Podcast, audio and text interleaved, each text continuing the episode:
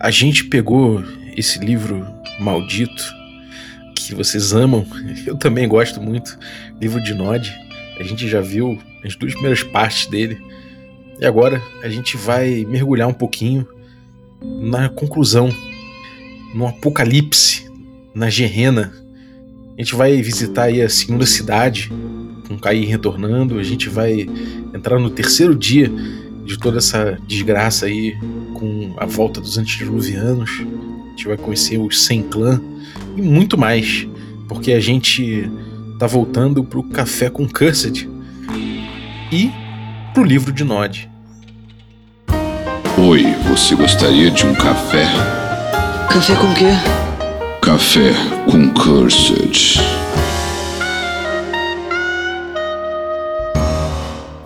Bom dia, amigos do Regra da Casa. Estamos aqui para mais um Café com Dungeon na sua manhã com muito RPG. Meu nome é Rafael Balbi.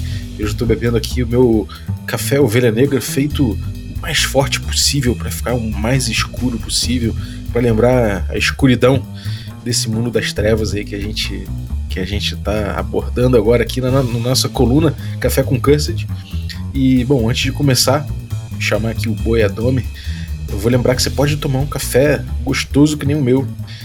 Ovelha Negra, cafés.com.br. Você chega lá, usa o cupom Dungeon Crawl, tudo maiúsculo, que você consegue um abatimento ainda para tomar esse café ainda mais barato. Ainda avisa lá que quem te mandou fui eu. e, bom, fora isso, você pode conseguir um cupom melhor ainda se você se tornar um assinante do Café com Dungeon e ajudar a gente aqui nessa empreitada é, picpay.me barra café com dungeon você já ajuda bastante a gente a bater a próxima meta, ajuda a gente a melhorar o podcast e ainda você recebe o cupom, né? você participa de um grupo de Telegram muito maneiro, recebe conteúdo extra, participa de sorteios dos nossos parceiros e, bom, faz parte da comunidade do café, que é muito maneira. Então, é, vamos lá, picpay.me barra café com dungeon, dá essa moral pra gente.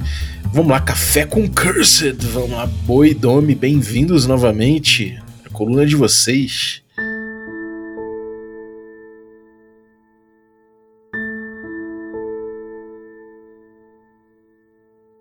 Boa noite a todos. Sejam todos bem-vindos nessa noite gostosa de Café com Cursed. Hoje terminaremos, né? O livro de Nod. Vamos para a parte final a parte mais gostosinha do livro.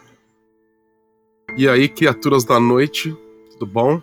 Espero que vocês estejam bem nessa noite sangria. Então, hoje nós começaremos aqui com a Crônica dos Segredos, que fala sobre o Apocalipse, né? E antes de começar, antes de adentrarmos nesse capítulo incrível do livro, eu gostaria de traçar um paralelo aqui, né, sobre White Wolf e Apocalipse, né, porque o conteúdo, né, o, o, o, todos os cenários que compõem o mundo das trevas, é, eles têm um evento, né, que está para acontecer. Então, o vampiro tem a Gerena, o lobisomem tem o Apocalipse, o mago tem a Guerra da Ascensão, o Wraith tem o Oblivion, é, é, e por aí vai. Então, é importante a gente entender né, que a construção dos livros, né, dos cenários, foi feita em base disso. Né, e eu acho que, inclusive, foi a, é, é o calcanhar de Aquiles, né, porque você lança tantas edições falando sobre o final do, do mundo que chega uma hora que aquele final do mundo ele, ele tem que ser escrito, né? E, e, e foi isso que, que fez a necessidade de você ter uma nova edição, você terminar com, com, com a linha, né? Que inicialmente eles terminaram, aí lançaram o Hacking, é, retomaram na edição de 20 anos, com uma explicação de que a G, por exemplo, no caso do Vampiro, de que a Gerena aconteceu em locais isolados. Eu acho que é meio bosta essa explicação, né? Mas, né, eles tinham que continuar lançando o livro, né? E vem aqui na, na quinta, nessa sequência do, do Lore do 20, né? Que é o, o lance que aconteceu aqui isolado aqui isolado ali. Então, assim, essa parte do livro de Nod, ela fala sobre. Ela, ela constrói né, esse mood, esse clima, sobre o final dos tempos do vampiro.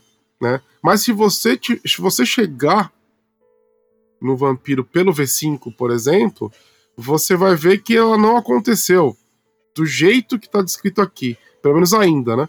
Vamos ver como é que vão ser os próximos lançamentos. A primeira parte do livro é bem simples. Nós começamos com sinais da Gerena. Nós começamos com algum, alguns trechos falando sobre alguns acontecimentos. Quando os corvos começarem a, gritar, quando o céu nascer negro, quando o sonho dos Las Sombras acontecer, o, o sinal, a Gerena está se aproximando. É, aqui ele fala bem claro sobre o segredo dos La Sombra, os sonhos dos La Sombra, né? Que eu interpreto como o, o, o, a escuridão, né? Então, quando o sonho dos, dos La Sombra acontecer, então o mundo vai cair nessa escuridão, tá? É... E aqui eles falam também do medo de muita gente, né? Que os nossos ancestrais ascenderão do solo e eles beberão seu jejum com a primeira parte de nós. Sim, porque os antediluvianos, né? Quando o vampiro é muito velho, ele só consegue se alimentar do sangue de outros vampiros. Então, quando você pega um antediluviano, ele só consegue se alimentar, né, do sangue de vampiros até mais velhos, né? Então, dizem, é, esse, esse trecho fala que quando acontecer isso, eles vão beber né, de forma infinita. Então eles vão começar bebendo os mais fracos, depois os mais fortes, depois os mortais, até que não, vão, não vai sobrar ninguém, né? E aí eles vão começar, sei lá, a se devorar, que eles precisam, porque a fome deles é insaciável. Então, é, é, tenta imaginar o que que é né? Essa, o que, que é, que, que descreve, coloca na sua cabeça o, o que, que é esse trecho. A gente está falando sobre um momento onde o Sol não vai mais existir, beleza? E criaturas com uma sede insaciável por sangue de poder inimaginável vão começar a caminhar pela Terra bebendo o sangue de qualquer coisa que se mova é basicamente isso, né? Uhum. É, é, é, até um pouco Lovecraftiano, se você pensar, né? É Porque, é bastante. É, são, são seres antigos caminhando pela Terra, a diferença é que eles vão beber o sangue, né? E, ao invés de enlouquecer todo mundo, sei lá, matar. Então, tenta colocar na cabeça o que, que é o, o apocalipse dos vampiros, né? É, é, lembra como é que são mais ou menos, né, as descrições da revelação de São João, né, que é o, que é o Apocalipse de, de, da Bíblia, e faz um paralelo. Existem, é, nesse, nesse paralelo, né, existem certas semelhanças, mas é completamente diferente, né? Uhum. Depois vem o segundo dia. Ah, detalhe. Ele, ele, é, esse, a Crônica dos Segredos vai falar por dias, tá? Então, assim, ah, no primeiro dia acontece tal coisa. Então, no primeiro dia o sol fica escuro, a escuridão, e os antediluvianos, eles se levantam. Eles se levantam e se alimentam da primeira parte dos vampiros, né? É. E daí já começa a esquentar, né? Tipo after. é, é eu, eu, o que eu imagino, tá? É que os corpos desses antediluvianos, eles estão protegidos por por ser. A gente até viu certas inscrições no cânone do, do, da White Wolf que esses. Alguns deles estão protegidos por outros membros. O lance Meone Rice, né? Que, que a Caixa e o Enkel eles estão é, protegidos. E sempre, não só por né? outros membros, né? Não tem um lance que tem uma Garu em cima do túmulo do. É, tem uma filha de Gaia, de Isso. rank 6, que ela, ela está em cima do, de onde o Malcave que é o antediluviano malcaviano, está enterrado, que fica no Oriente Médio. Que, que, e assim, isso eu acho fenomenal do Wolf, né? O Malcave, ele está enterrado no Oriente Médio. e por isso que naquele lugar não tem paz. Você entendeu? É, é, é, é, por conta das emanações de loucura do Malcave lá Os embaixo. sonhos malucos. Os sonhos né? malucos dele, que a galera ali não se entende. E essa filha de Gaia, ela, ela fica cantando ou fazendo. Ela usa algum tipo de, de habilidade sobrenatural para acalmar e impedir que ele acorde. É muito legal isso daí. E isso você só vai descobrir no clã Book. No Tribal Book dos Filhos de Gaia. Caramba, aí. É. Essa eu não É. tava ligado, não. É, então, e- eu acho que esse é o lance legal, né, do World of Darkness. Quando a pessoa fala, puxa, mas para jogar precisa ler o livro? Precisar não precisa, né? É, você consegue jogar além do livro básico, o livro verde, mas essas nuances você só vai ter se você ler tudo ali, completo, bonitinho, sabe? É, essa coisa você só vai perceber se você ler um, um livro de tribo. Uhum, Olha só que loucura. sim. É um conhecimento espalhado que você faz um garimpo, né? A real é um grande enigma, né? Um enigma fragmentado em livros. E a verdade é que essa história sobreviveu todos esses anos graças a essa história rica. Né? Eu não lembro de conhecer nenhuma pessoa que, em face de outros sistemas de RPG, vire e fala assim: Nossa, gosto muito de rolar 35D10. Eu não conheço. Pode ser, pode ser, né? Porque quando você generaliza, você está sendo injusto, né? Pode ser que alguém goste realmente da parada. Só que das pessoas que eu conheço, ninguém fala isso. Uhum. Principalmente, né, que o 1 cancela um sucesso. Isso, estatística, é um bagulho assim, quanto mais dado, mais chance de você se ferrar, né? E vai contra aí, enfim, não, não vamos falar de sistema, né? É, e eu acho que tem uma coisa curiosa sobre isso aí, que é uma certa inocência de- na visão do mundo, né? Porque é um jogo que, que vai muito pro lado político e tudo mais, mas a gente vê que, bom, o Oriente Médio é uma questão ultra complicada, não sei o quê, mas no fundo as coisas acontecem porque o Malcave tá enterrado ali, né? Tá, tá, tá sepultado ali, sei lá.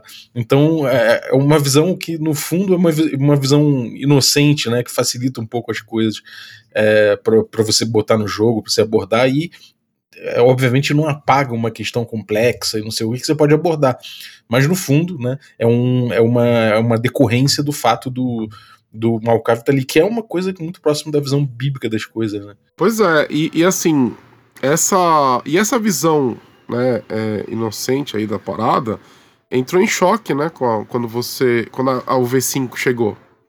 Né? Quando o V5 che- chega, não dá mais pra explicar as coisas de uma forma tão superficial assim, sabe? Inclusive, a, a- eles tiveram diversos problemas, né? Então, e eles tiveram que parar, sentar, dar um passo para trás re- e revisar a forma como eles estavam, como eles iam entregar a nova edição, né? Uhum. E agora nós vamos para o segundo dia, onde Caim retornará. E ele não vai voltar assim simples, né? Porque nós estamos falando do pai amaldiçoado. Ele voltará e chamará todos para o sítio da primeira cidade. E lá ele sentará em seu trono. E quando Caim sentar no seu trono, ele irá chamar o nome daqueles que devem ser destruídos, pois seus crimes são grandes demais. E depois de chamar essas pessoas, essas pessoas serão levadas ao trono negro, vão beber o sangue de Caim, e o sangue de Caim irá consumir esses membros. Só que a festa não está completa se Lilith não chegar. E a própria Mãe Sombria será trazida ali no Vale de Enoque, e haverá uma guerra, um duelo entre o Pai Sombrio e a Mãe Sombria. A Rainha Demônio morderá profundamente o Rei Amaldiçoado, que morderá mais profundamente ainda. E aí, vai rolar o quebra-pau, meu amores. Então, no segundo dia, Caim aparece, tá? Então, vamos lá. No primeiro dia, a escuridão toma conta do mundo, os antediluvianos eles saem da terra. Chega o segundo dia, Caim aparece e chama todo mundo pro local onde era a primeira cidade, tá? Aqui tem uma informação muito importante que fala pro Vale de Enoque. Então, olha só como as informações do mundo das trevas são fragmentadas. Enoque é a primeira vez que, que, que a região de Enoque eles se referem como um vale, né? Então a gente já começa a pensar aí como é que era a geografia. E no trono sombrio, ele condena certos membros. Aqui é muito parecido, né, com a, a, no Apocalipse, quando você tem o julgamento dos é, do, do, mundo, né, dos mortais por, pelo, por Jesus. Jesus vai voltar de acordo com o Apocalipse cristão e vai julgar todo mundo. Aqui você tem a mesma coisa, como se fosse uma, uma, uma, um filme ao inverso, né? Então você tem Caim uhum. que vai julgar os crimes dos cainitas. Beleza? Se já não bastasse ter um monte de gente televando vagando pelo mundo, bebendo sangue de todo mundo, Caim vai estar tá lá no, no, no Oriente Médio, né? Que a gente já falou aqui que seria a localização de Enoch, vai julgar os cainitas. Nesse momento, aparece Lilith e, depois de milhares de anos, eles vão resolver as pendências. E, e aqui, a descrição desse duelo, que começa com um duelo, né?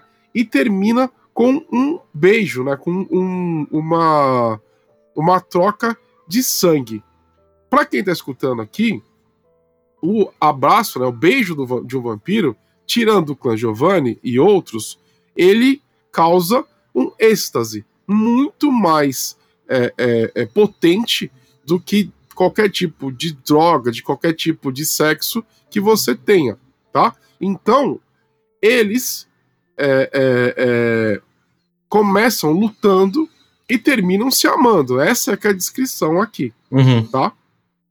E outra coisa importante também é que nessa batalha as forças do inferno irão verter do solo. Então não é só um negócio ali vampiro, vampiro, vampiro. É uma coisa que vai abalar todo o sobrenatural. Que é o que eu falo. É por isso eu comecei falando aqui que todos os cenários da, do mundo das trevas eles têm o final iminente, né? Então, então você tem, por exemplo, alguns acreditam que vai só virar a roda do destino, né? Então, por exemplo, as, os cenários orientais, eles acreditam que a roda vai virar. Vai chegar uma nova era, que é a era dos demônios. E, e que e isso encaixa aqui, né? Você tem demônios vertendo, né? Saindo, né? Da umbra, né? Então entramos no terceiro dia. Haverá um grande silêncio o último dos selvagens deixará esse local. A última das bestas da lua lutará e tombará. Os antediluvianos farão império de sangue, reinarão com garras de ferro. E vai virar um caos generalizado. E eles vão chegar na última cidade, onde eles vão chamar essa cidade de Gerena. Haverá um reino de mil anos. Não haverá amor, vida ou piedade. Quando as neves consumirem a terra, o sol consumir como uma vela ao vento, então apenas uma mulher nascerá uma mulher, a última filha de Eva. E com ela será decidido o destino de tudo. Não se sabe quem é essa mulher, exceto pela marca da lua. Ela confrontará a traição, o ódio e a dor e nela está a última esperança. Vamos lá. Chegamos no terceiro dia. E assim, gente. Claramente, esses dias eles são é, acontecimentos, né? Não necessariamente é um dia após o outro, beleza? Porque aqui nós estamos falando né, de, de, de metáforas. Tempo então você bíblico, tem o primeiro né? dia. é, exato. Tempo muito boa. Muito bom, muito bom. Tempo bíblico. Passou 40 anos vagando pelo deserto. Calma. Então você tem escuridão, os antediluvianos voltando no primeiro dia. No segundo dia, o julgamento, né? Da, da raça cainita por Caim. A treta dele com Lilith. E no terceiro, nós temos o reino dos antediluvianos. Então, esses antediluvianos, ao meu ver, eles, eles, eles decidem, né, eles tomam territórios no mundo e começam a reinar. E aí, meus amigos e minhas amigas, eu morro de vontade de narrar neste momento uma aventura, porque Nossa. eu fico imaginando a, a, parada terrível que deve ser. Já imaginou, Bob? Nossa, cara. Eu, eu, porra, isso aí realmente dá um, dá um. dá uma bela de uma sessão, viu? Puta que pariu, né? Bem mais, na verdade, que uma sessão. E no final disso, então assim, você tem o caos implantado né, na Terra, então não tem amor, só tem morte e tudo mais. No final disso, ele fala, ela, aqui fala sobre as neves, né? E é interessante isso, porque, ao meu ver, está, está descrito aqui uma nova era do gelo. No final disso, surge esta figura misteriosa com a marca da lua. Ah, outra coisa importante. Aqui ele cita dois apocalipses de outros cenários. Aqui ele fala sobre os últimos, o, o, os selvagens quando eles vão deixar a Terra, tá? Os selvagens são os Changeling, nós já vimos aqui. É, eles deixam a Terra e a última das bestas da Lua morre, né? Morre lutando. A gente tá falando sobre o final do Changeling e o final do lobisomem nesse momento. Então a Terra já não tem mais essas esses seres sobrenaturais. Beleza? Aí surge a última filha de Eva com a marca da lua. Essa figura misteriosa que ninguém nunca explicou quem que ela é. Mas a gente pode tirar certos pontos. Quais pontos? A gente tem no começo desse livro falando que a humanidade é descendente de Sete. O, o, um dos filhos é o irmão de Caim de Abel. Se fosse uma figura ligada a essa linhagem, teria sido citada dessa forma. Uma filha de Eva é um outro tipo de ser. Na minha leitura, eles estão querendo citar outro tipo de criatura. Tá? Uhum. Outra coisa importante, o símbolo da lua. Né? Eles chamam as feras metamorfas de bestas da lua. Beleza? Então, não é uma besta da lua. A gente pode então pegar essa, essa, esse símbolo, né, que é a lua, e puxar para magia, puxar para loucura, puxar ou puxar para outro tipo de, de criatura que eles iriam desenvolver e não desenvolveram, né? Mas essa figura é entra como uma salvadora, tá? Com uma última chance de esperança para a Terra. A única coisa que eu sei é que na agenda do clã Tremer, essa pessoa é a mais procurada. Todo mundo Tremer está procurando essa mulher. Porque sabe que se ela nasceu, vai dar bosta. E é aquela piração, tá, gente?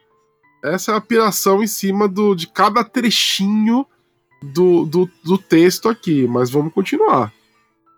Daí nós entramos na próxima parte, que não é dia, não tem dia, não tem noite. Ele só cita que nós iremos reconhecer esses, esse tempo como o tempo do sangue fraco, onde os vampiros eles não conseguem mais gerar. Nós iremos reconhecer os sinais da Gerena quando o Sem Clã reinar em algum lugar. É, é, é, aí nós, é uma outra parte, tá, galera? O, o mundo acabou, e aí surgiu a esperança que aquela figura da última filha de Eva com a marca da lua. E é nesse momento nós vamos entrar para uma série de sinais que vão anunciar né, a chegada daquilo que a gente viu nas três páginas anteriores. O livro de Nod ele é super fragmentado e ele não tem, ele não segue uma cronologia, tá? Então, vamos lá. E você conhecerá esses últimos tempos como o tempo de sangue fraco, irá escolher vampiros que não conseguem gerar você irá conhecê-los como sem clãs. Aí nós temos os famosos caitifes, né? E eles irão reinar. Veja só, teremos um caitife reinando alguma coisa. Só fazer uma pausa para explicar para vocês que nós temos o sangue fraco. O que, que, é, que, que são o sangue, o, o, o tempo do sangue, do sangue fraco? Já expliquei para vocês aqui o lance das gerações. Quanto mais distante de Caim, maior é a sua geração. E aí chega um momento, 14, 15, que o seu sangue começa a ficar fraco.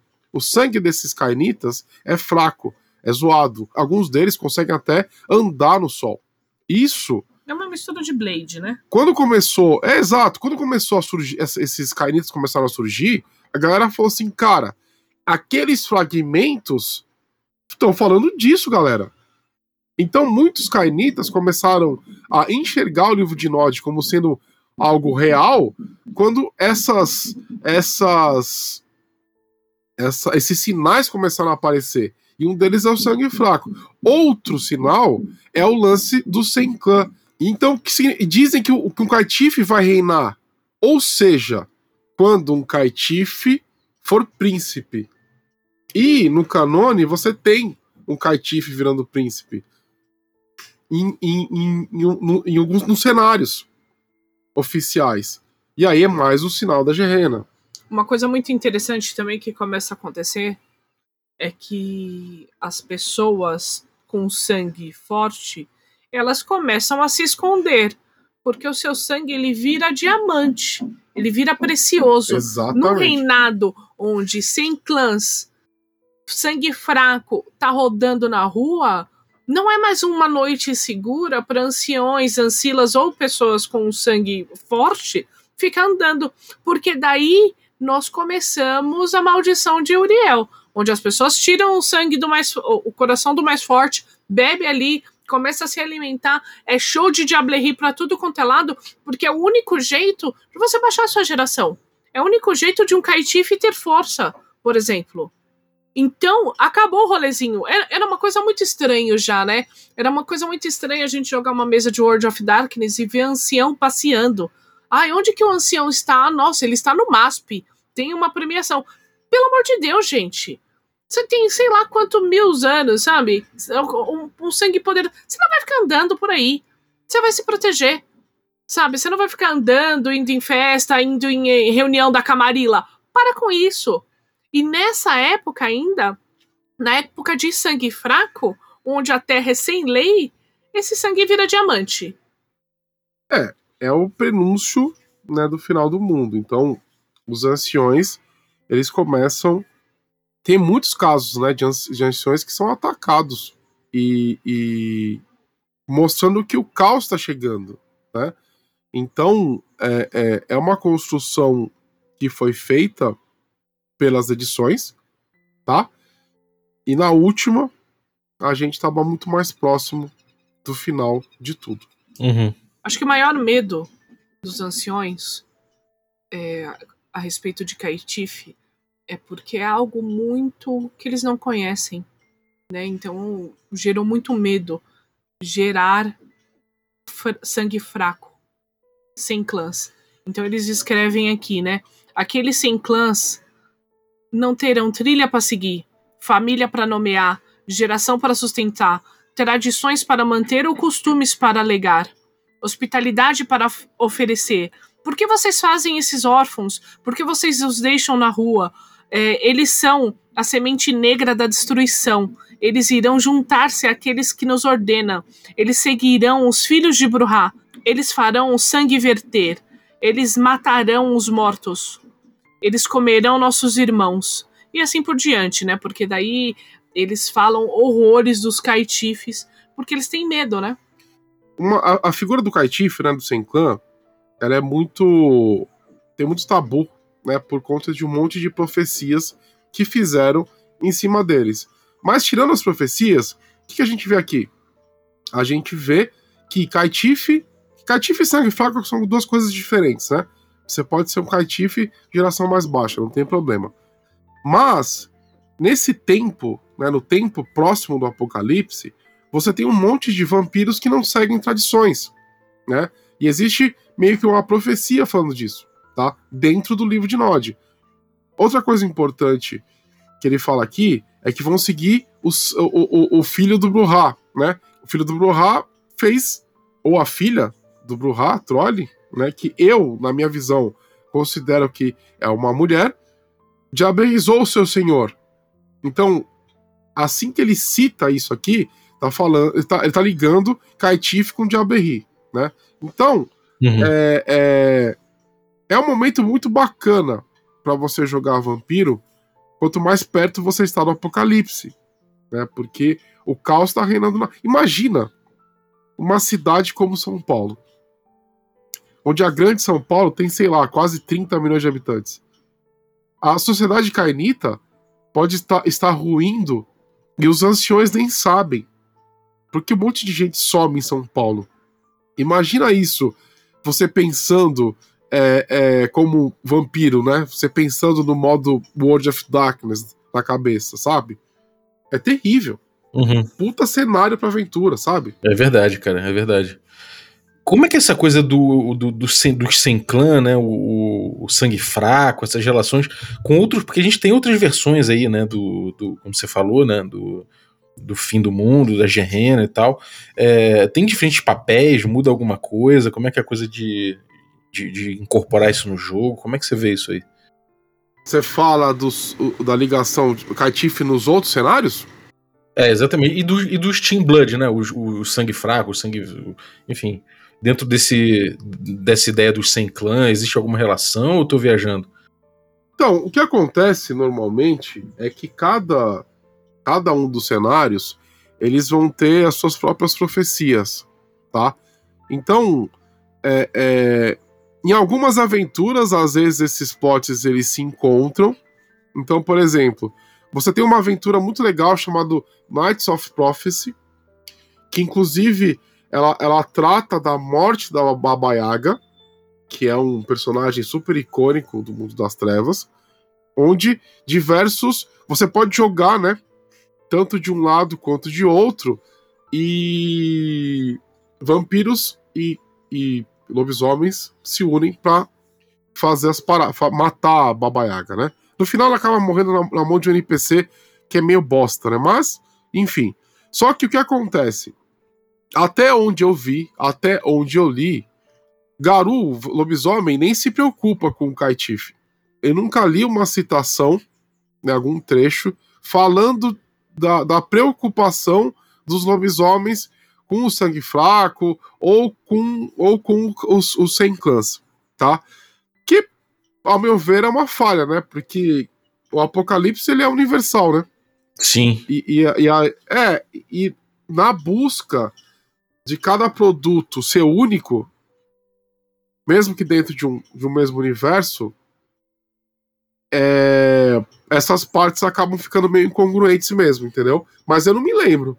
Eu não me lembro de ver um vampiro preocupado, por exemplo, com o apocalipse dos, dos, dos garus O Irme, o Uhum. Ou com o ir. Ah, é, Assim, o crossover, que é mais ou menos o que você está perguntando, entre os cenários, ele, ao meu ver, né, não foi bem feito pelo White Wolf. Porque, por exemplo, é, você teria que ter uma história universal no final, sacou?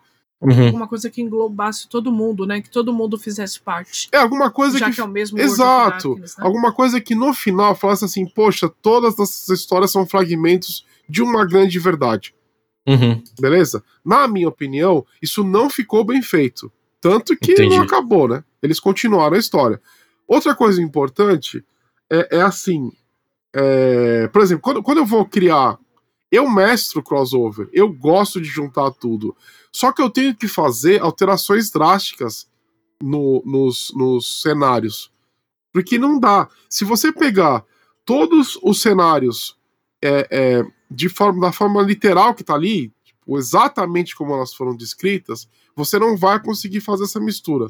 E essa pergunta que você fez, Bob, ela é muito, ela é muito essencial, né? Mas, porra, tem uma profecia falando é, é, é, sobre o sangue fraco, mas, pô, os garotos deveriam se preocupar com isso, ou os, Uhum. os magos, e eu nunca li algo que fosse. Pode ser que tenha, tá? Porque Uhum. a gente, né, aquela coisa, o Watch Wolf tem informação fragmentada em tudo. Às vezes eu não li alguma coisa. Ou esqueci de alguma coisa que eu li. Mas eu não, eu não, eu não me lembro de ter alguma, alguma preocupação real, né? Ou citação, tá? Com, com, porque cada, cada cenário, meio que a, a, a, a criatura que principal, ela é o protagonista e é a visão dela. Uhum. A gente pode até, a gente pode até puxar por isso, tá? Então, eu vou dar uma forçada de barra, de barra aqui bem forçada mesmo. Eu posso entender que para o Garou, na visão do cenário de lobisomem, um sangue fraco, um sem clã, seria é, uma espécie de agente da Wyrm ligado com o Apocalipse. Sacou? Uhum. Sim. Mas eu tô, eu tô dando uma forçada de barra, saco, entendeu? É, é, eu posso fazer isso, porque por, eu, eu, boi, eu não entendo que todo vampiro é o Irme, Uhum. tá? Porque existem vampiros, porque a, a concepção da Wyrm, ela é também muito conceitual, beleza?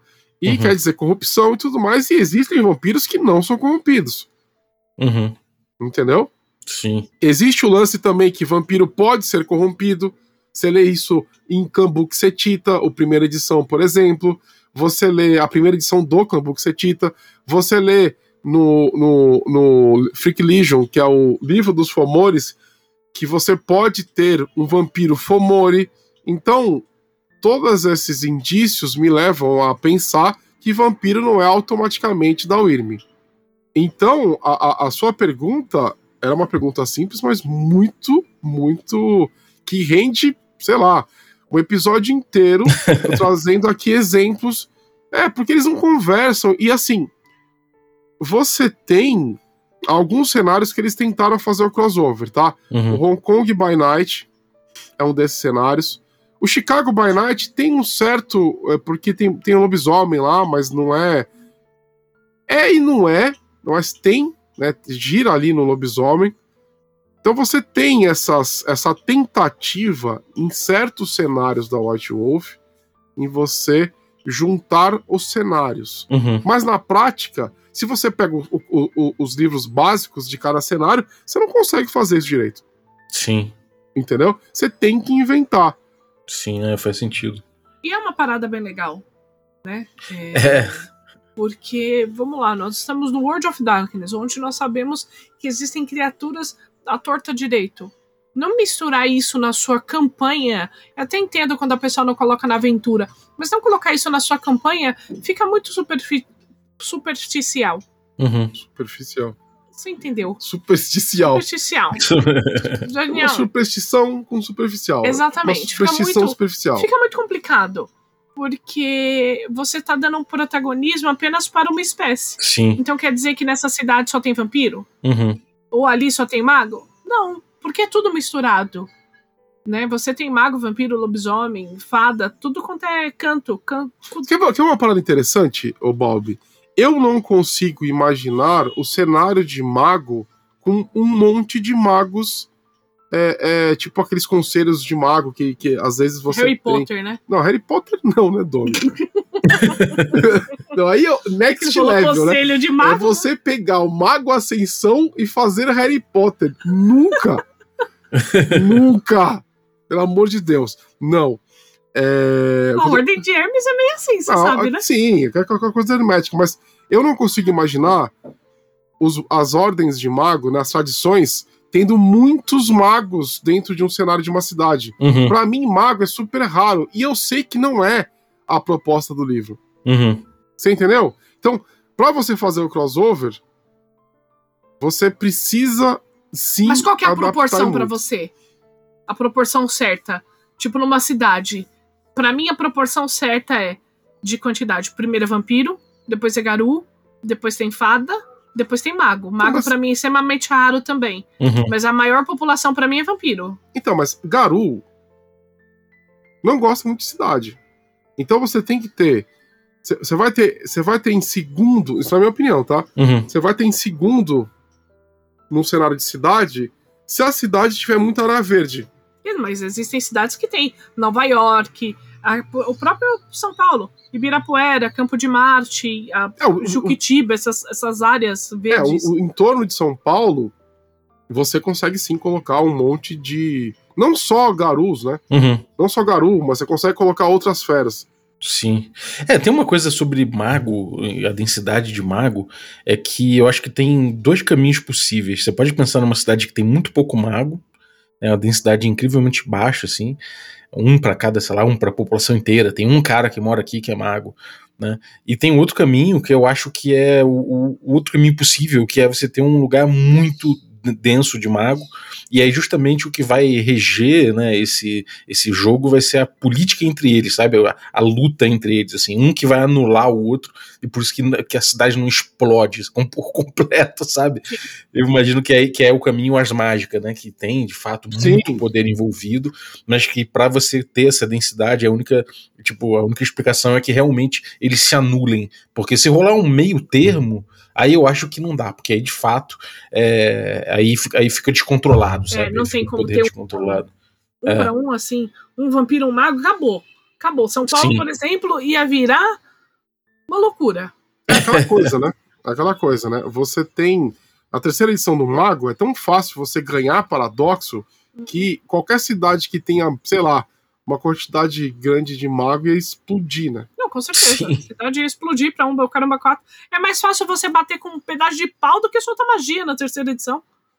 Entendeu? É mais, Tá seguro, louco, mais seguro, né?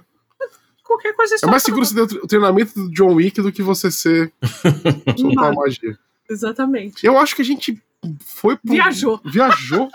Não, mas foi ótimo. Bom, voltando para o livro de Nod. Então, as próximas partes, é, eu não gosto muito, porque daí nós estamos falando do fim do mundo e não sei o que, daí alguém vai perguntar para Caim sobre o amor. Tipo, do nada, ah, o mundo tá acabando, ei, Caetife, caramba, quatro. Tá, Caim, mas me fala uma coisa, por que, que você não pode. Você proibiu a gente de abraçar o amor? Uhum. Daí Caim, todo paciente, ele explica, né? Que o amor é uma dádiva dada por Deus, o caramba 4, e nós somos seres amaldiçoados, e que nós não teremos isso porque a gente bebe sangue e come cinza, e tralalá. Mas se você for amado por um mortal, sem dominação, sem laços de sangue, aí você vai ser um abençoado e curta esse amor até ele durar, porque o mortal vai morrer. Uhum. That's it. É, coach? Caim, né? É, daí ele fala um pouquinho sobre as bestas da lua, coisa rápida, nada importante. Daí ele volta a falar um pouquinho da época do sangue fraco, que é um trechinho só. E daí nós finalizamos o livro com o despertar do pai sombrio, Uhum. onde três príncipes é, observarão o amanhecer no pilar branco, os sinais que Caim vai beber o sangue profundo do, que foi dado a sacrifício a ele, os sinais da Xerrena estão chegando, o sol vai brilhar sombrio, a lua vai brilhar como sangue e a Gerrena é, chegará em breve. Uhum. E acabamos o livro do Nod. É, vai ter, o- vai ter o apêndice, né? Que são alguns trechos que são legais, mas eu acho que não, não, não encaixam nesse. É que o Nesse- apêndice ele fala sobre a primeira cidade, né? Um pouquinho mais. É, sobre a mas na- nada cidade. assim. E que. E, e é isso. Uhum. Eu acho que deu pra cobrir bem o livro de Nod. Sim.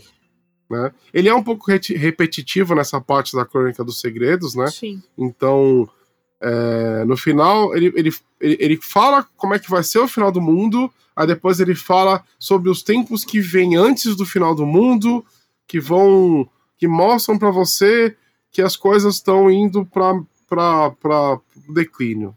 Tá? É basicamente essa a ordem, a construção do livro, tá?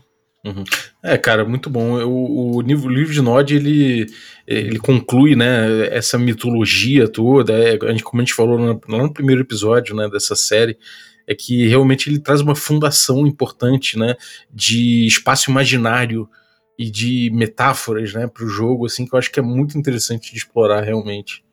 O livro de Nod, para quem gosta de, de world building, ele é um, um livro excepcional para você refletir, ler e refletir sobre ele, porque é um dos livros com. com é, são tantas informações condensadas, Uhum. mas tantas informações condensadas, que, que você é, consegue pirar em cima desse livro. Como vocês veem a gente fazendo aqui, né? Você consegue pirar em cima do conteúdo dele. Eu consigo mestrar, sei lá, 10 anos em cima do- das informações que tem aqui. E são fragmentos de informações. Vai, são, sei lá, um monte de hipóteses de aventura. Se você conseguir puxar pra cá e puxar pra lá. Então, é uma aula. Se você enxergar, trazer um- uma outra visão aqui, enxergar o livro de Nod pensando no world building. Uhum. Entendeu? Você pode ter um livro de Nod. Você poderia ter um livro de Nod, por exemplo, para Forgotten Realms. Uhum. Você podia ter um, um- um- um livro de Nod para qualquer cenário, na real. É verdade, cara. Aquele mito fundador, né? Exato, é uma aula, é uma aula de, de, de, de como você passar o lore de forma, de forma condensada, tá? Uhum. Então fica a dica aí pra galera. Sim. Muito bom. E eu acho que é isso. Eu acho que você. E como você usa o livro de Nod, né? Você usa para enriquecer a sua mesa, a sua campanha. Você pode colocar fragmentos para seus jogadores, trechos que eles acharam em algum lugar. É, você pode enriquecer o seu ancião ou o seu jogo. Você pode criar um personagem nodista. Um nodista é um, um- uma pessoa que estuda né, os mitos de Caim, assim como Aristóteles ou Beckett, essas, esses ícones, você pode Uhum. fazer um personagem assim e enriquecer um pouco o seu jogo. Existem várias formas de você usar isso na sua mesa, na sua campanha. É, pra finalizar aqui pra você, que tá escutando a gente, eu vou descrever aqui uma, um- uma ideia aqui pra uma aventura pra você colocar aí na sua mesa, tá? Uma coisa que você pode fazer é o príncipe ou algum ancião ou os primogênitos da- da- do seu cenário, eles guardam esses fragmentos do livro de Nod, cada folha, como se fosse uma espécie de relíquia, né, no- em um salão, né? E aí o que, que você pode puxar? Ou alguém rouba, ou você precisa é, começam a acontecer os sinais, os sinais da gerena e alguém precisa entrar nesses salões protegidos e, e encontrar né, esses fragmentos, porque às vezes tem um trecho do fragmento que nem tá aqui, você, mestre, criou, Uhum. entendeu? Sacou? Então, usa o livro de Nod, né? E fica imaginando esses, esses fragmentos guardados naquelas salas, tipo. Tipo. O, o, a Declaração de Independência americana, sabe? Aqueles Sim. filmes em vidro, suspenso, sabe? E, Uhum. e- e que, e que eles ficam super bem guardados, com, com sistema de alarme, segurança, e aí os, os, os personagens têm que invadir esse lugar e, e ver a verdadeira o verdadeiro significado do negócio, né? Dá uma aventura muito bacana de ação, né, pros seus vampiros. Porra, total, cara. Total, dá muito pano pra manga mesmo. E bom, é, a, gente, a gente não tem mais o livro no, lançado no Brasil, né? A Galápagos acabou vindo com a quinta edição. Nem no V5 a gente tem, a gente tem nada relativo ao livro de Nod, né? Não, não existe o livro de Nod lançado, é, atualizado, né? Ainda Pra- não. Para comprar, Mas- você tem que comprar de terceiro, de alguém que esteja vendendo. Só que existem boatos aí Que eles vão lançar o livro de É. Nod novo. É, Dizem, que né? existem boatos. Eu sei que eles estão lançando uma versão. Eu não sei aonde é, eu não lembro. Eu só lembro que custa 250 dólares. Que ela vem numa Uhum. caixa. Tem um negócio escrito na pedra. Tem pergaminho, tem a caralho a quatro, tem uma estaca. Maluco. É muito legal. Pena que 250 dólares dá pra comprar um Celtinha. Mas é um, eu, acho, eu acho que é um Kickstarter americano. Mano, lindo, lindo. Vem a edição, vem o caralho. Mano, lindo. Uhum. Queria deixar avisado aí também, se você que tá ouvindo esse podcast ficou alguma dúvida, pergunta pra gente. Acha a gente nas redes sociais, vem tirar dúvida, entendeu? Vem na nossa live, a gente discute. É, Porque o livro de Nod é isso, né? Dá pra gente ficar falando o dia todo, filosofando sobre essa, esse acontecimento. Ah, e a gente gosta de filosofar em Ah, cima do, deixar, do mundo das trevas, gente. Olha, É assim que é bom, assim que é bom. Maravilha. E bom, a gente no próximo vai pegar o quê? O que, que a gente vai abordar no próximo? Fala aí, Domi. A pedidos, nós vamos para um livro lindo. A Revelações da As Mãe. revelações da Mãe Sombria. Exatamente. Iremos- Revelations of the Dark Mother. Revelations of the Dark Mother, que é tipo um livro de Nod, só que de Lilith. Nós saberemos o que acontece com ela, o que aconteceu. Tu- Ai, é incrível, é incrível, é incrível. Vai ser Quero muito, apaixonante. quero muito. Essa aí eu vou conhecer também, porque eu não conhecia não. Então vamos cair dentro. Louco pra conhecer mais da Lilith. Meu, é incrível. Vai ser bem legal. Maneiro, maneiro.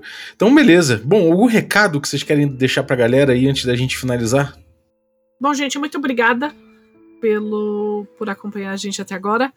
Se você quiser saber um pouquinho mais sobre a gente, arroba DungeonGeek21 em todas as redes sociais, tá? Fazemos live todos os dias da semana na twitch.tv barra DungeonGeek21. Toda segunda-feira nós temos uma mesa do Cursed lá, é, chama a Rainha de Jerusalém. Jogamos Dark Age, estamos em 1100 e... 73. 73, tá? Então, em período entre cruzadas, tá bem legal a mesa. Você pode acompanhar toda segunda-feira. E todo sábado eu estou ao vivo com o Clube do Terror, onde eu jogo joguinhos de terror com a galera. Muito bom. E você, Boi, algum recado? Olha, gente, eu tô gostando demais de fazer esse- esse- esses episódios. É uma honra, um privilégio estar aqui no, no Café com Dungeon, tá? É, nós vamos trazer cada vez mais coisas bacanas pra vocês. Temos planos, muitos planos. Quem quiser saber um pouco mais de como eu mestro, vem me ver toda segunda-feira na nossa Twitch do, da Dungeon Geek. Eu, eu mestro a versão V-Boi, porque eu misturo um monte de coisa, né? Eu mudo mesmo, eu não, não tô nem aí, porque eu acho que essa é a graça do RPG. E como mestre, você tem que ter liberdade, você tem que mudar o que você não gosta, adaptar, tá? Então vem me ver mestrando, me segue, vem trocar ideia com a gente, me manda mensagem, a gente responde mesmo, conversa mesmo, não tem problema nenhum, beleza? Acho que nossos links vão tá- estar todos na descrição do canal. Ah, e essa aventura, pra quem não conseguir ver na Twitch, ao vivo, ela tá toda no nosso canal do YouTube, tá? Então, se quiser acompanhar por lá também, é uma grande possibilidade, belezinha? Mas é isso, gente. Então, beijo pra vocês, fiquem com Deus e até a próxima, né? Maravilha, muito obrigado então, Boi e Domi, valeuzaço pelo, pelo episódio, mais um aí, finalizando a série do, do livro de Nod. Então, pô, também é um orgulho, um privilégio ter vocês aqui é, trazendo conteúdo do World of Darkness pra mim e pra galera. E em nome de todo o público aí, valeuzaço. E também obrigado demais vocês que tornam possível essa aventura e que acompanham a gente aí no café. Então, obrigado aos assinantes, né? Os assinantes Café Expresso, dentre eles eu vou agradecer aí o Ra- Rafael Amon, o grande Ramon do PNP, assinante aí, Café Expresso. Obrigado, cara, pela tua assinatura. Obrigado também ao Rafael Lola, é, valeu Zaço pela tua assinatura também. Aos Café com Creme, é o João Luiz de Carvalho, muito obrigado. Matheus Heleno também, Alexandre, o Alexander de Oliveira Távora. Obrigado demais pelo, pelo apoio de vocês. E aos nossos assinantes Café Gourmet. E aí são eles: o Francisco Siqueira, o Erasmo Barros, a Pati Brito, o Adriel Lucas, o Diego Sextito, o Rafa Cruz, o Abílio Júnior, o Denis Lima, o Marcelo Craven, o Jean Paz, o Rodrigo Avelino, o Francioli Araújo, o Rafa Mingo, o Caio, o Pedro Cocola, o Erasmo Barros, o Tito Lima, o Jarbas Trindade, o Germano Assis, o Gleb Duarte, o Playmo Lance e o Rodrigo de Lima Gonzalez, o Ney da Guilda do Ney. Galera, muitíssimo obrigado pelo apoio de vocês, um abraço e até a próxima.